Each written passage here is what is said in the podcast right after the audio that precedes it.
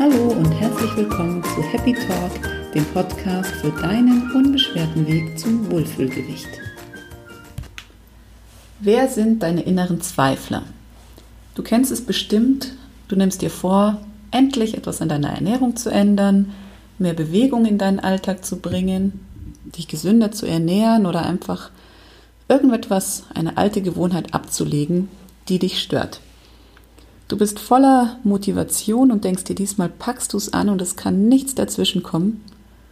Und plötzlich kommen irgendwelche Stimmen in dir auf, die dir sagen, das schaffst du doch eh nicht. Und wie sollst du es denn diesmal durchhalten? Und wie soll denn das funktionieren? Du hast es doch noch nie geschafft. Genau diese Zweifler, die dich dann ganz schnell von deinem Ziel wieder abbringen und dir sagen, dass du es überhaupt keinen Sinn macht, was du davor hast. Das sind jetzt einerseits Stimmen, die dich wahrscheinlich total nerven, denen du aber dann doch im Endeffekt recht gibst und dein Vorhaben wieder aufgibst. Und wenn du genau weißt, wie du mit diesen Stimmen umzugehen hast, wird es dir versprochen um einiges leichter fallen, deine Pläne umzusetzen. Wo kommen die Stimmen überhaupt her? Zum einen nimmst du schon in deiner Kindheit ganz viel auf, vor allem in deinem Unterbewusstsein, was dich für die Zukunft prägt. Das hatten wir in einer der letzten Folgen schon, die Ernährungswurzeln. Und da gibt es aber nicht nur die Ernährungswurzeln, sondern alles, was sonst so in deinem Umfeld passiert ist, in den ersten Lebensjahren, sag ich mal, oder auch in deiner Kindheit. Wenn deine Eltern mal einen dummen Kommentar haben fallen lassen oder einen Spitznamen für dich hatten, der vielleicht nicht so passend war und dich jetzt dein Leben lang geprägt hat, dann ist es sehr schwer, den wieder loszuwerden. Die Umwelt kann einen gewissen Beitrag zu leisten, die Medien, irgendwas, was du mal im Fernsehen gesehen hast, was dich glauben lässt, dass du irgendwas nicht schaffen wirst. Es kann aber auch sein, dass du dir das selber eingeredet hast, weil du vielleicht schon zig Diäten hinter dir hast, die du abgebrochen hast, bei denen du wieder rückfällig geworden bist, bei denen du gemerkt hast, das ist gar nicht so einfach, und du dir dann selber im Nachhinein gesagt hast, okay, ich kann es einfach nicht und es ist nicht, ich bin vielleicht nicht zum Abnehmen geschaffen.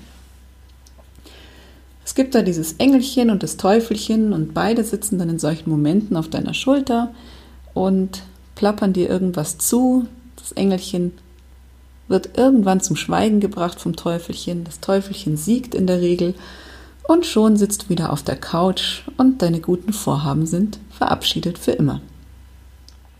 Geht aber auch anders, denn du kannst mit allen Stimmen einen normalen Umgang pflegen. Du darfst sie nicht verbannen, denn jede Stimme hat ihr Recht und eigentlich sind diese Zweifler nur dafür da, dich zu schützen vor bestimmten Dingen, die du vielleicht nicht schaffen könntest. Sie schützen dich vom Versagen und sind eigentlich dafür da, dir ein bisschen Sicherheit zu geben. Deshalb darfst du ihnen auf jeden Fall schon deine Aufmerksamkeit schenken. Wichtig ist, dass du sie nicht einfach verdrängen möchtest, sondern dass du einfach mal schaust, wen gibt es denn noch an meinem Tisch sozusagen, mit wem ich mich unterhalte, äh, bei so einem, einem inneren Dialog, das Engelchen vielleicht. Vielleicht gibt es noch jemand anders, der dich regelmäßig motiviert und dir immer wieder sagt, hey, du schaffst es. Wichtig ist, alle Stimmen gleichzeitig zu hören und ihnen die gewisse Aufmerksamkeit zu schenken und dann zu sagen, ich akzeptiere das und ich höre auf jede Stimme und manche kriegt vielleicht ein bisschen mehr Gewicht und die andere ein bisschen weniger. Wichtig ist erstmal zu erkennen, woher kommt die Stimme. So wie ich es gerade schon gesagt habe, es kann die Familie sein, es kann deine Umwelt sein, dein Umfeld, die Medien. Du kannst es selber verursacht haben, dass du bestimmte Dinge glaubst oder eben nicht mehr an dich glaubst. Versuch einfach mal wirklich zu beobachten. Erstens, was sagen die Stimmen überhaupt?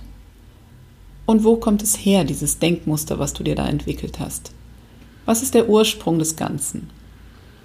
Das heißt natürlich auch, dass du dich ein bisschen mit dir und deinen Gedanken beschäftigen musst, was bei vielen eine gewisse Schwierigkeit darstellt. Es ist aber unvermeidbar, wenn du einen Schritt weiterkommen möchtest. Schau also, wo kommen die Stimmen her, was sind so bestimmte Muster, die du vielleicht von anderen übernommen hast oder die du dir selbst gemacht hast und dann versuche deine Gedanken zum einen mal zu akzeptieren, sobald du dir bewusst wirst, was du da überhaupt denkst und wo das herkommt, kommt, ist es schon ein sehr hilfreicher Schritt auf dem Weg zur Akzeptanz.